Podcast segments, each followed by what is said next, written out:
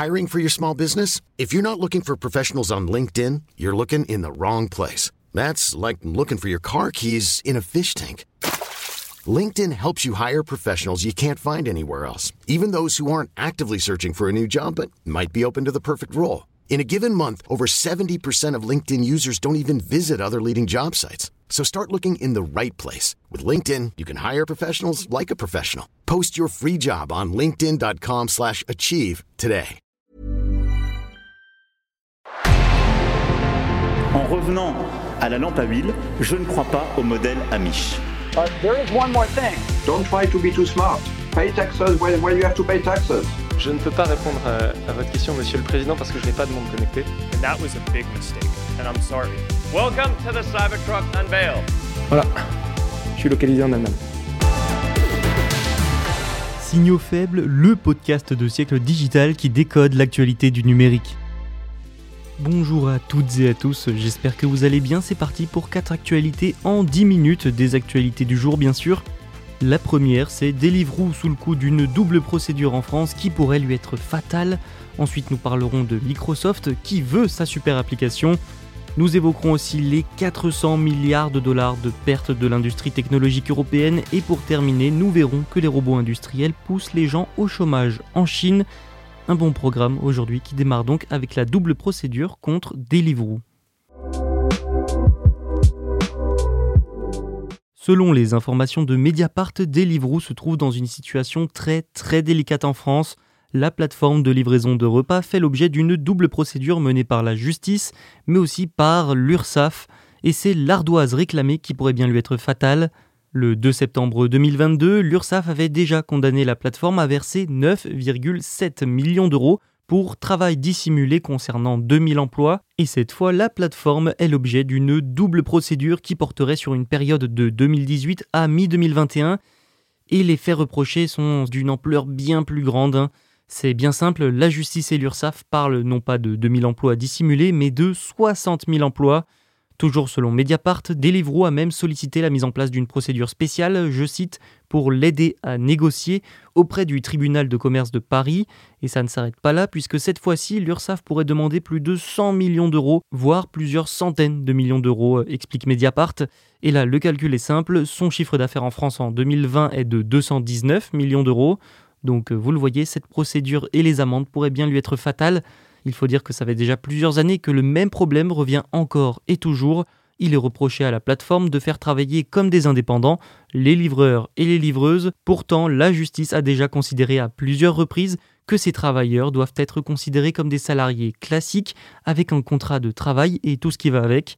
Ce sujet du statut des travailleurs de plateforme de livraison revient régulièrement sur la table des débats. Il a poussé notamment la Commission européenne à publier un projet de directive en décembre 2021 pour établir une présomption de salariat. Selon Margaret Vestager, commissaire européenne en charge de la concurrence, je la cite, les faux indépendants concernés par la directive sont les travailleurs qui fournissent leurs services par le biais d'une plateforme numérique. Ces travailleurs pourraient donc prétendre au salariat. En tout cas, cette fois-ci, Deliveroo est vraiment dans une impasse. Pour vous dire, l'entreprise a même sollicité cet automne un mandat ad hoc. C'est une pratique souvent exercée lorsqu'il y a une possibilité de faillite. Deliveroo a aussi mandaté FHBX, l'un des plus gros cabinets français d'administrateurs judiciaires. Microsoft veut sa super application. Selon le média The Information, Microsoft envisagerait le développement d'une super application comme la chinoise WeChat. Son but serait notamment de briser l'emprise de Google et Apple sur la recherche sur mobile. L'entreprise américaine souhaiterait donc proposer une plateforme qui regrouperait de nombreuses fonctionnalités, c'est-à-dire une super app, shopping, messagerie, recherche sur Internet et d'autres services encore dans une seule application. Telle est l'ambition du géant américain. Une nouvelle stratégie du côté de Microsoft pour, je cite, s'étendre davantage dans les services aux consommateurs. Alors évidemment, il n'y a pas que les services aux consommateurs qui intéressent l'entreprise, cela entrerait en fait dans une volonté de ses dirigeants de stimuler l'activité publicitaire, qui pèse déjà plusieurs milliards de dollars. Ils souhaiteraient aussi accentuer les recherches sur le moteur de recherche de Microsoft, Bing. L'autre objectif, c'est d'attirer plus d'utilisateurs vers sa messagerie Teams et ses autres services pour un usage sur mobile. On peut donc voir dans cette super application une façon de combler le manque d'un magasin d'applications appelé Google. Eux en ont déjà un Quel rapport, me direz-vous, entre un App Store d'Apple et une super application de Microsoft? Eh bien, en créant une application tout en un, les utilisateurs n'ont pas besoin de la quitter pour accéder aux autres services de Microsoft. Le géant américain, je cite, espère ainsi imiter une stratégie mobile qui a fonctionné pour Tencent. Tencent, qui est donc à l'origine de la super application chinoise WeChat. Cette dernière mêle par exemple messagerie, shopping, jeux en ligne, actualité, paiement numérique et bien d'autres services encore comme la commande de produits alimentaires. Et nous en avions rapidement parlé dans un précédent épisode de Signaux Faibles, mais Microsoft n'est pas la seule entreprise américaine à vouloir une super application. Le nouveau patron de Twitter, Elon Musk, a aussi évoqué la création d'une super app, désignée pour l'instant sous la lettre X, et qui intégrerait Twitter. Encore une fois, WeChat semble être le modèle, l'exemple parfait. Il faut dire que l'application chinoise rassemble aujourd'hui plus d'un milliard d'utilisateurs. Mais pour les Occidentaux, le concept reste nouveau, à voir donc s'ils seront séduits. L'industrie technologique européenne a perdu plus de 400 milliards de dollars cette année selon la société de capital risque Atomico. La valeur combinée de toutes les entreprises technologiques européennes publiques et privées est tombée à 2700 milliards de dollars, contre un pic de 3100 milliards de dollars fin 2021, selon le rapport State of European Tech d'Atomico publié mercredi. Des chiffres qui viennent confirmer que 2022 a été une année extrêmement difficile pour la tech et au niveau mondial. Et oui, on en parle souvent dans ce podcast hein, de l'état de la tech américaine, parfois celui de la tech asiatique, mais la tech européenne est elle aussi touchée? Les événements de cette année n'aident pas, entre hausse des taux d'intérêt, des coûts des matières premières, explosion du prix de l'énergie, guerre en Ukraine, crise économique, et donc baisse de la consommation. L'augmentation des taux par des banques centrales annule les mesures de relance qui ont été décrétées avec le Covid pour éviter une flambée de l'inflation. Et donc en Europe, certaines entreprises ont connu des chutes vertigineuses de leur valeur marchande. Klarna, fleuron suédois, a réduit sa valorisation de 85%, passant de 45,6 milliards de dollars à 6,7 milliards de dollars. Les parts du service de streaming musical Spotify, quant à elles, ont chuté de plus de 60% au cours de la dernière année. Le niveau d'investissement global aurait commencé à ralentir dès le mois de juillet. Depuis, les niveaux d'investissement mensuels ne dépassent pas ceux de 2018. Et si l'année dernière le nombre de licornes européennes, les sociétés valorisées à plus d'un milliard, était de 105, elles ne sont plus que 31 aujourd'hui.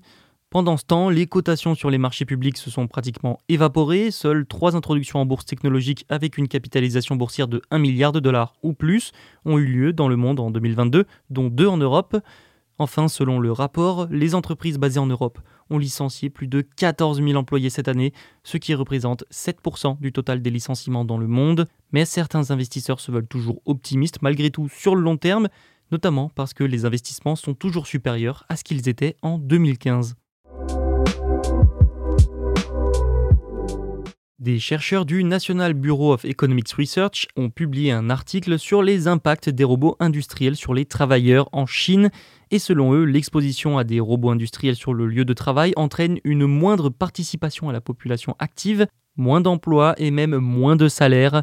L'automatisation du lieu de travail semble aussi augmenter l'endettement des familles et réduire le nombre d'enfants nés dans les familles touchées, tout en augmentant le temps et l'argent qu'elles investissent dans les enfants déjà nés.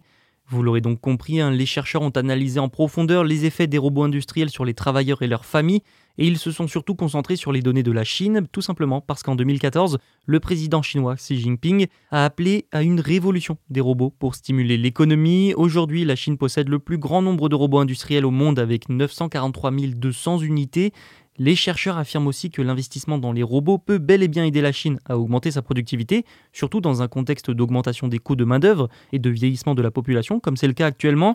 Mais l'automatisation affecte les perspectives économiques de centaines de millions de travailleurs chinois. Ils affirment que jusqu'à 77% des emplois chinois sont susceptibles d'être automatisés. À titre d'exemple, ils citent l'entreprise de fabrication industrielle Foxconn, en notant qu'entre 2012 et 2016, le fabricant d'iPhone a remplacé plus de 400 000 emplois en Chine par des robots. Les auteurs de l'article affirment avoir trouvé, je cite, des effets négatifs significatifs de l'exposition aux robots sur l'emploi et les salariés. Les revenus auraient aussi tendance à baisser, mais pas sur l'année, hein, parce que pour compenser cette baisse de salaire, les travailleurs auraient tendance à travailler encore plus. Et avec la diffusion des robots, les travailleurs partent aussi plutôt à la retraite. Bref, euh, l'automatisation a du bon pour la productivité et l'entreprise, mais a essentiellement des effets négatifs sur l'homme et les travailleurs et travailleuses, notamment en accentuant les inégalités. C'est tout pour aujourd'hui, n'hésitez pas à vous abonner pour ne rien manquer. Tous les épisodes de Signaux Faibles sont à écouter sur siècledigital.fr et les plateformes de streaming. À bientôt. When you make decisions for your company, you look for the no-brainers. If you have a lot of mailing to do, stamps.com is the ultimate no-brainer. Use the stamps.com mobile app to mail everything you need to keep your business running with up to 89% off USPS and UPS. Make the same no-brainer decision as over 1 million other businesses with stamps.com. Use code PROGRAM for a special offer. That's stamps.com, code PROGRAM.